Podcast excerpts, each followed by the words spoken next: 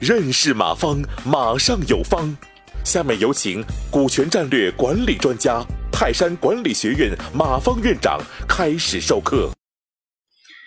我们下面看几个小的问题。你看，既然是一桩买卖，就面临着你卖股份，他拿钱，嗯，但是目的是你卖股份的目的不是换钱，嗯，是为了这个这个这个留人，没问题。那就面临另外一个问题：谁卖股份？啊，股份从哪儿来？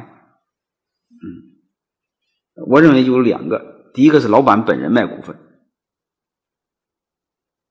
嗯，但是说老板股份少，老板不愿卖，再卖卖就失去控制权，怎么办？大家一块卖，嗯，大家一块卖啥意思呢？就是增资扩股啊，嗯，上市公司叫增发，甚至可以定，就是。定向蒸发，啊，这样的话，所有的股份都变小，啊，所以这有股份的来源你就能定下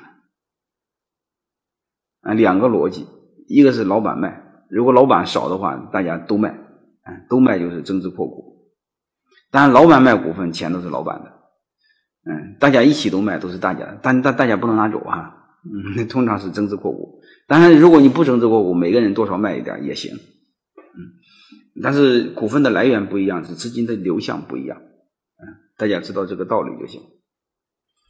我们先看另外一个小的目的，因为我说过这是一桩特殊的买卖，所以他卖的买这种买卖的目的不是为了赚钱，是为了留人。嗯，留人、激励人、培养合伙人、培养团队。包括我以前讲的那个，嗯，可以同富贵共患难，同甘共苦，啊，最终实现这个目的。当然，你也可以说感恩老陈，感恩弟兄们贡献多，感恩大家一直跟着我没跑，和我同吃苦，啊，都可以。反正是他这种买卖是以留人为目的，不以赚钱为目的，啊，所以大家知道有这个概念，啊，所以你会发现，嗯。大家知道它是一桩买卖了之后啊，你把它演绎就演绎的很好，因为人对东西的理解，它是基于一定的逻辑，啊，没有逻辑转身大家记不住啊，你会发现这个就能记得住。特殊目的的买卖，啥目的？留人，嗯，留人你可以想很多，嗯，比如感恩老神啊、公神啊、激励对象啊、树立标杆啊，还有竞争对手买了我也得卖，我不卖竞都跑竞争对手那都没关系。包括卖给经销商啊，嗯，形成一个生态链啊，都没关系啊，嗯，所以都可以做，啊，那是一桩买卖，买卖就得花钱，嗯，我讲过，嗯，然后还有一个不干活怎么办？你得有业绩考核，嗯，能卖给谁？得能卖给能干活的人，啊，能卖多少？数量，嗯，所以你看这些逻辑全出来了。所以这个时候你会发现，我们就把这个股权激励很抽象的一个东西，变成了我们去菜市场经常看到的买卖的对象。看买土豆，嗯，买土豆干什么？炒菜吃，目的定下来是吧？